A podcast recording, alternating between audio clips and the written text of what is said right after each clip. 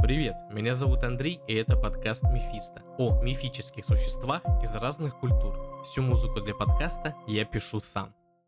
Сварог. Предание об отце богов.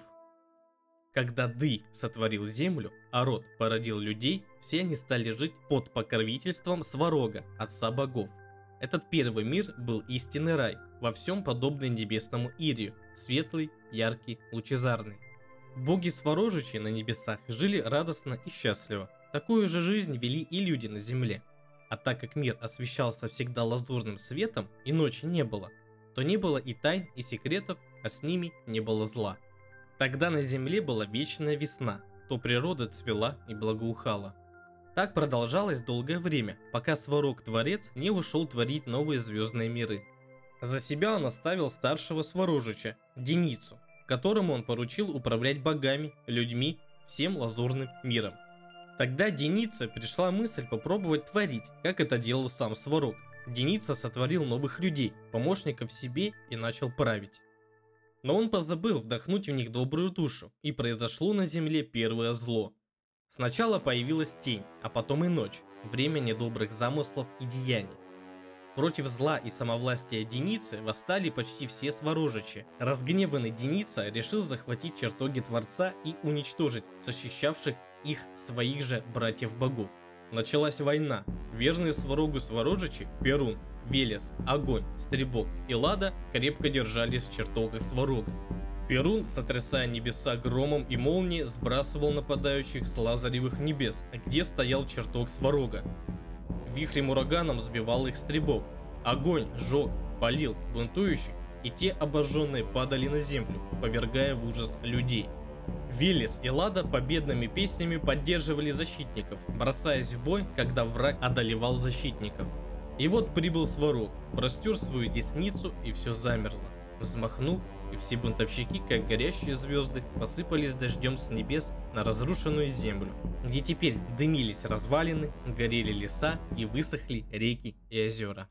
Горящей звездой сверкнул падающий Деница, вместе со своими единомышленниками пробил землю, и земля поглотила в своей пылающей пучине пекле бунтующих. Так погиб первый мир, первое творение Сварога, так родилось зло. И поднял Сварог свой чертог ввысь и защитил его ледяной твердью, а поверх тверди сотворил новый, прекрасный лазаревый мир и перенес туда Ири, и провел туда новую дорогу, звездный путь, чтобы достойные Ирия могли достичь его. И залил водою горящую землю, потушил и из разрушенного, погибшего создал новый мир, новую природу. И повелел Сварог всем бунтовщикам искупить свой грех и забыть свое прошлое, рождаться людьми и в страданиях только совершенствоваться, чтобы достичь, что утеряли, и вернуться очищенными к Сварогу в Ирии.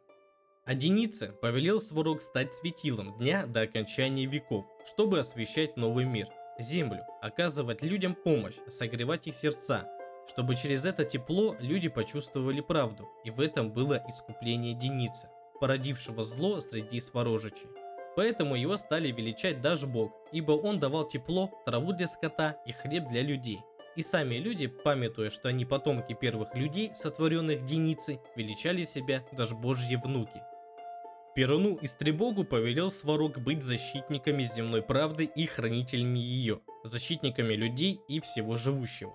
Перуну еще было поручено изливать семя жизнь на землю, а Стребогу гнать тучи по лесам, полям и лугам, чтобы из них изливалось семя жизнь. А в знойные дни навевать прохладу природе и уставшим людям. В дни же несчастья и горя нестись бураном, ураганом, чтобы напоминать людям, что их удел жить в правде, а не во зле. Мудрому Велесу предписывалось учить знаниям людей, учить порядку в жизни, труду, счету и письму, слагать песни и былины. Аллада украшала мир красотой и любовью. Сварог – верховный владыка вселенной, родоначальник богов. Сварог как олицетворение неба, то озаренного солнечными лучами, то покрытого тучами и блистающего молниями, признавался отцом солнца и огня. Во мраке туч он возжигал пламя молний и таким образом являлся творцом небесного огня. Земной же огонь, по древнему преданию, был божественный дар, низведенный на землю в виде молнии. Отсюда понятно, почему славянин молился огню как сыну Сварога. Разбивая громовыми стрелами тучи, Сварог выводил из-за них ясное солнце. Или, выражаясь образным языком древности, возжигал светильник солнца, погашенный демонами тьмы. Это картинное, поэтическое представление прилагалось и к утреннему солнцу, выходящему из-за черных покров ночи, так как ночной мрак постоянно отождествлялся с потемняющими небо тучами. С восходом солнца, с вожжением его светильника соединялась мысль о его возрождении, и потому Сварог есть божество, дающее жизнь солнцу, рождающее даже Бога. Плодотворная сила солнечных лучей и дождевых ливней, не спадающих с небесного свода, возбуждает производительность земли, и она, согретая и увлажненная, растит травы, цветы, деревья и дает пищу человеку и животным. Это естественное и для всех наглядное явление послужило источником древнейшего мифа о брачном союзе неба и земли. Причем небу придан воздействующий мужской тип, а земле воспринимающий женский. Летнее небо обнимает землю в своих горячих объятиях, как невесту или супругу, рассыпает на нее сокровища своих лучей и вод, и земля становится чреватую и несет плод. Не согретая весенним теплом и не напоенная дождями, она не в силах ничего произвести. В зимнюю пору она каменеет от стужи и делается неплодную. С приходом же весны земля, по народному выражению, принимается за свой род. Не земля родит, а небо, гласит пословица, обозначая тем самым, что без влияния благоприятных условий, посылаемых небом, сварогом, земля бессильно дать урожай.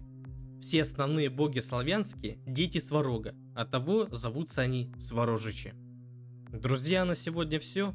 Подписывайся на YouTube канал и все доступные площадки для подкастов. А те, кому нравится мой проект, могут поддержать меня на Бусти, там будут выходить эксклюзивные выпуски подкастов. Спасибо, что дослушали до конца этот выпуск. До новых встреч!